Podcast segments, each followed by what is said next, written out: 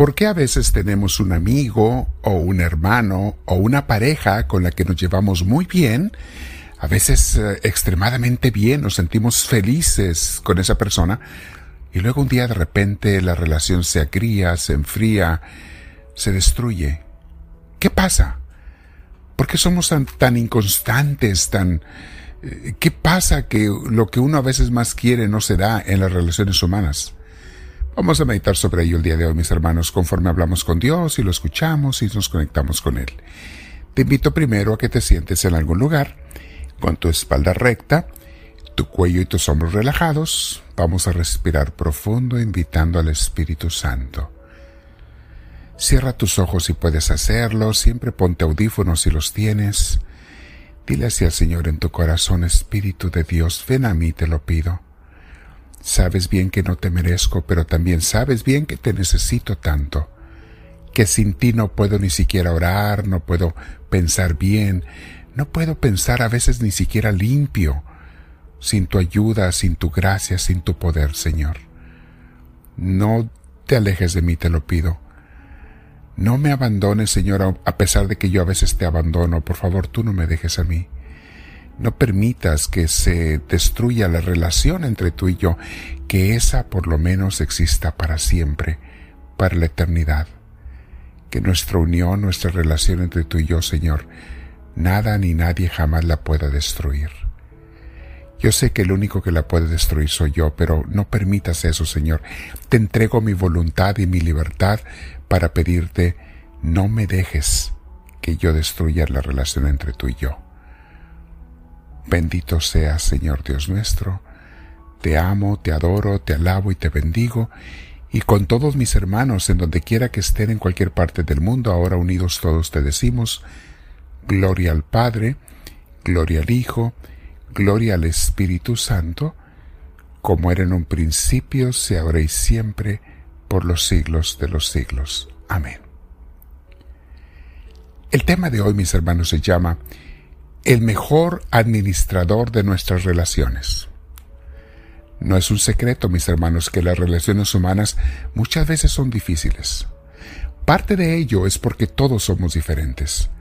Tenemos diferentes ideas, comportamientos, costumbres y expectativas uno del otro o de la vida. Todo esto hace que hasta las personas que más se aman se encuentren a veces en conflicto unos con otros. ¿Qué hacer ante esta realidad? Lo mejor, mis hermanos, es pedir la asistencia del Creador de las buenas relaciones, o sea, de Dios, pedir la ayuda en todo momento. Buscar sobre todo la humildad, mis hermanos, porque es básica para las buenas relaciones. Y el amor. Son dos cosas que vamos a repetir. Humildad y amor tienen que existir. Son los dos ingredientes para la sanación y la conservación de las buenas relaciones humanas, sean entre amigos, familiares, esposos, novios, etc. Con frecuencia, mis hermanos, me toca aconsejar a parejas y familias en conflicto. Es parte del ministerio. He, he tratado a miles de parejas y de situaciones a través de muchos años de ministerio.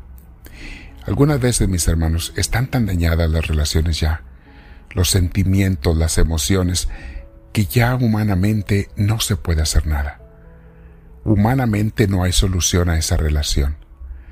Cuando hay un caso así tan, tan agravado, solamente la asistencia de Dios puede sanar. Pero, y aquí hay un gran pero, para que ello se requiera, para que ello se dé, la gente tiene que ser humilde, orar mucho los dos en esa relación, eh, y sobre todo estar dispuesto, dispuesta a perdonar con la ayuda de Dios. Si no, no habrá solución o alivio para esa relación. Me toca a veces, mis hermanos, que uno de los dos quiere cambiar, está dispuesto, dispuesta a hacer todo lo que tenga que hacerse, pero el otro no. En ese caso, mis hermanos, la persona que está dispuesta a cambiar será bendecida, será sanada en su corazón, su vida será mejorada para Dios. Pero la relación no se podrá hacer tristemente, porque se requiere que los dos se arrepientan, se conviertan, cambien y tengan una vida nueva. Es por todo esto, mis hermanos, que es sumamente importante que toda relación comience con la bendición de Dios y que se mantenga en unión con Dios, en la presencia del Señor, todo el tiempo que quieras que esa relación esté sana y dure. Claro que en todas las relaciones hay conflictos y dificultades, pero estando Dios, la humildad y el amor, la relación con Dios en la oración, mis hermanos, todo se puede solucionar. En otras palabras, deja que Dios sea el administrador, el manejador, el jefe de esa unión. Los servidores de Dios en las iglesias, mis hermanos, tengan muy en cuenta que el demonio va a poner especial interés en destruir las relaciones de servicio y amor cristiano en una iglesia, porque no le conviene que los hermanos se unan para fincar el reino de Dios. Así que deben estar siempre alertas y obedientes a sus directores espirituales para que nada les pueda separar, desviar o torcer. En una iglesia, mis hermanos, y les digo porque lo vi en muchas iglesias, en una iglesia no debe haber conflictos aceptados, situaciones de pleito, de corajes, de rencores entre los miembros de la iglesia, entre los servidores. Nunca debe de aceptarse eso. Tiene que tratarse con el sacerdote, con el ministro, con el pastor, cuanto antes porque si no será un cáncer que no solamente va a dañar la relación de dos personas, sino a toda la comunidad. Tengan mucho cuidado que por ahí el demonio destruye comunidades enteras. Comienza con ministerios, con grupos y termina por comunidades enteras. Y esto sucede en las iglesias donde su sacerdote no está al tanto de las necesidades de las ovejas por diferentes razones muchas veces no ponen atención a la situación personal espiritual de las personas que están allí. Yo entiendo que a veces son muchísimos los miembros, pero el sacerdote, el ministro, tiene que proveer de medios, preparar a líderes, preparar a otros directores espirituales para que puedan ah, ver estas situaciones y sanar y arrancar los males antes de que se hagan graves. Vea lo que nos dice San Pablo en 1 Corintios 10:24 que nadie busque sus propios intereses, sino los del prójimo. Vean mis hermanos, qué acción de amor más grande. No estés buscando lo tuyo, sino lo que tu hermano necesita antes, tu pareja, tu, tu amigo, el, el hermano en la comunidad. Preocúpate por ellos y entonces Dios se preocupará por ti. Cuando tú te ocupas de las necesidades de otros, Dios se ocupa de las tuyas y adivina quién hace mejor trabajo para resolver tus conflictos y problemas. Efesios 4 del 1 al 3 dice, les ruego que vivan de una manera digna del llamamiento que han recibido. Siempre humildes y amables, ahí pongan atención mis hermanos, siempre humildes y amables. Los presumidos, los arrogantes, los orgullosos, nada más hacen daño a los demás, se hacen daño solos y a los demás también.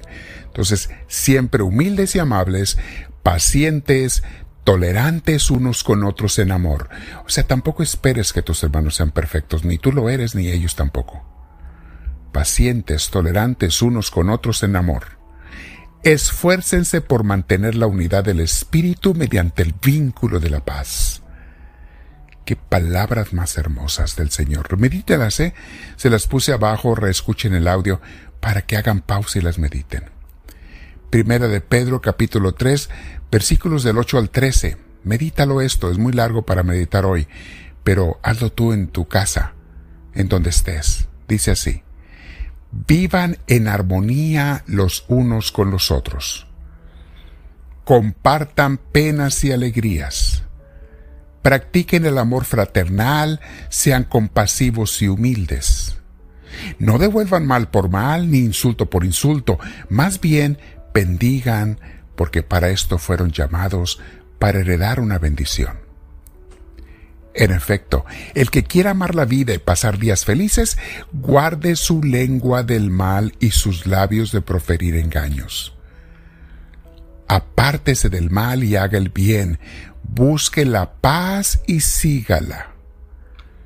Porque el Señor mira con buenos ojos a los santos y sus oídos están atentos a sus oraciones pero mira con indignación a los que hacen el mal. Y a ustedes, ¿quién les va a hacer daño si se esfuerzan por hacer el bien? Palabra de Dios. Quédate meditando, mi hermano, mi hermana, pregúntale a Dios.